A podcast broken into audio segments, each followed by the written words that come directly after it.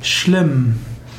Schlimm ist ein Adjektiv und bezeichnet etwas, das üble Folgen nach sich zieht. So kann man zum Beispiel davon sprechen, dass etwas ein schlimmer Fehler war. Schlimm kann auch sein, dass etwas sehr unangenehm ist, dass etwas sehr arg ist.